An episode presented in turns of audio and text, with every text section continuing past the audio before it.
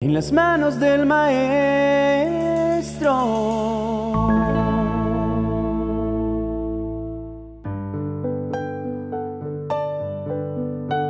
El mundo en el que hoy vivimos es un mundo acelerado.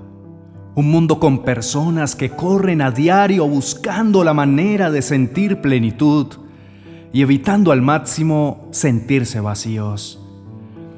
Estamos saturados de tanta información que pocas veces nos sentamos a pensar si realmente estamos preparados para enfrentar sucesos difíciles y situaciones inesperadas. Es por eso que la mayoría de veces en que viene la tormenta a nuestras vidas, todo se derrumba. Si de algo podemos decir que carece la generación en la que hoy vivimos, es de paz.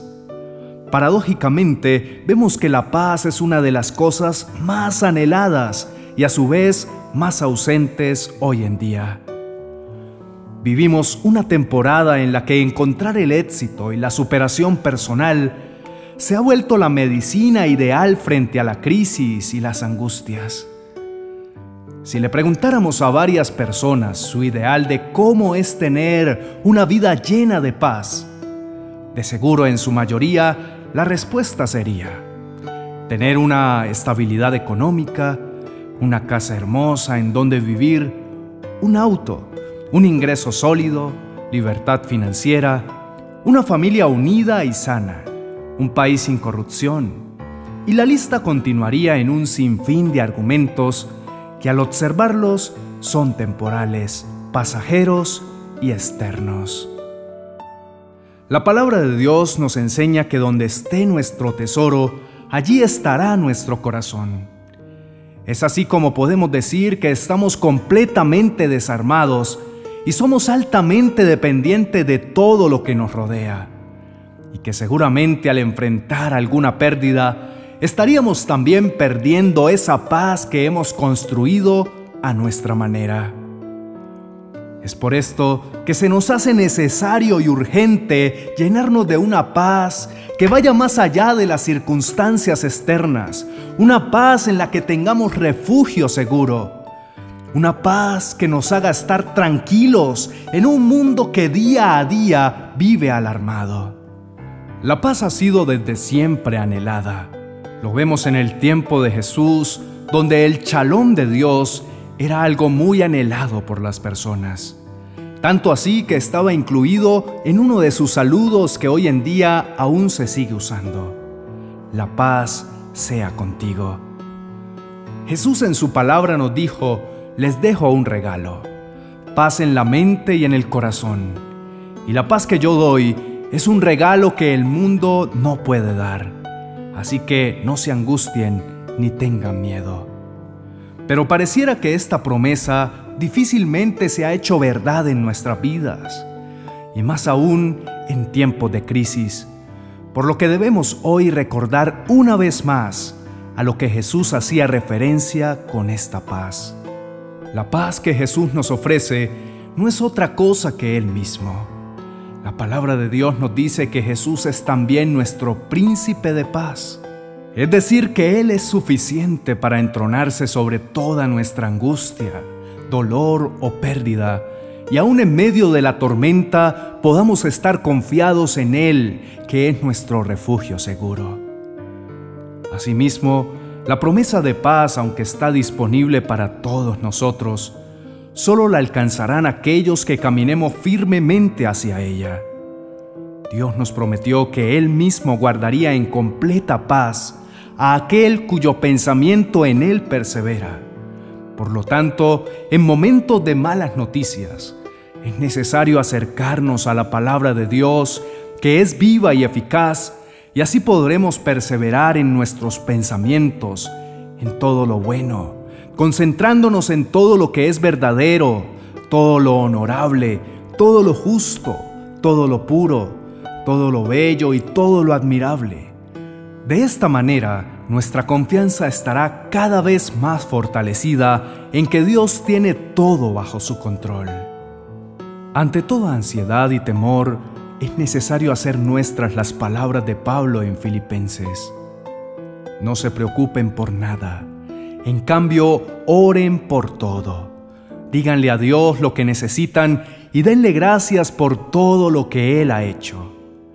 Así experimentarán la paz de Dios que supera todo lo que podemos entender. La paz de Dios cuidará su corazón y su mente mientras vivan en Cristo Jesús. La paz que necesitamos hoy en día se llama Cristo. Al ser lleno de Él, quien es la palabra encarnada, estaremos guardando nuestra mente.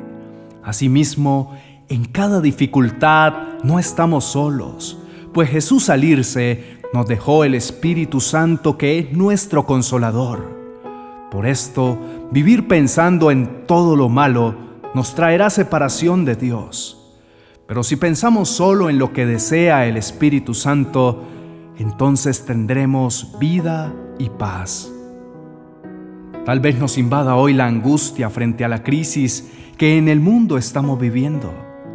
Prender la televisión y estar expuestos a tantas malas noticias puede estar afectando nuestra mente y corazón. Hoy te invito a que hagas esta oración conmigo. Padre bueno, Reconozco que tú eres el príncipe de paz y que gobiernas sobre cualquier dictamen médico, alerta de enfermedad, problema financiero o malas noticias.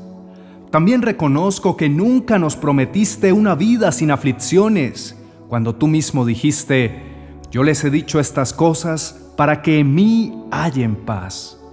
En este mundo afrontarán aflicciones, pero anímense, yo he vencido al mundo.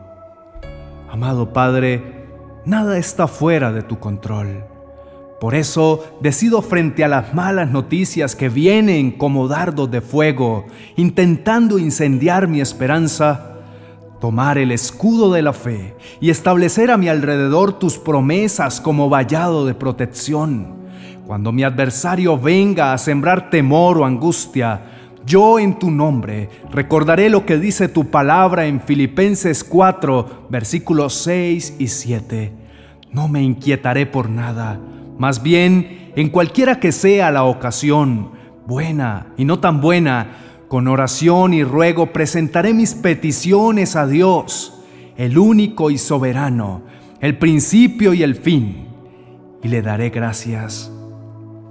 Hoy decido construir sobre la roca, no con la vana idea de que nunca soplarán los vientos, sino con la total certeza de que si estoy cimentado sobre ti, nada me hará caer. Renuncio a alinearme con las alarmas del sistema que me rodea y me alineo con la paz de Dios que sobrepasa todo entendimiento la misma que tú prometiste que cuidará mi corazón y mi mente en Cristo Jesús. Hoy te pido que traigas a mi mente todas aquellas promesas que me has dado, que cada mañana me levante con ellas en mi boca, que hable tus verdades y las dé a conocer a todos los que me rodeo, que cuando vaya de camino a mis quehaceres, mi mente recuerde tus bondades, que cuando atraviese por momentos que se escapan de mi control y sienta que Dios no responde, pueda traer a mi mente tu palabra en Deuteronomio cuando decía, si Dios los disciplinó, reconozcan que lo hizo porque los ama, como un padre a su hijo. Por lo tanto, trátenlo con respeto y obedezcan todos sus mandamientos. Miren que Dios les está dando una tierra excelente, llena de arroyos, fuentes y manantiales que brotan de los valles y las montañas. Pero una vez que hayan comido y queden satisfechos, no se olviden de dar gracias a Dios por tan excelente tierra, que cuando regrese a casa y sea hora de dormir, pueda dormir tranquilo, reconociendo que tú me sustentas y aún mientras descanso, tú peleas mis batallas. Señor, transforma mi mente y mis pensamientos. Pon en mí la mente de Cristo y la mentalidad que proviene del Espíritu que es vida y paz. Que se refleje en mi boca tu esperanza. Que ante cualquier alarma yo reconozca cuán compasivo eres tú con los que te temen, como lo es un padre con sus hijos. Tú conoces nuestra condición. Sabes que somos de barro y que tú eres mi refugio.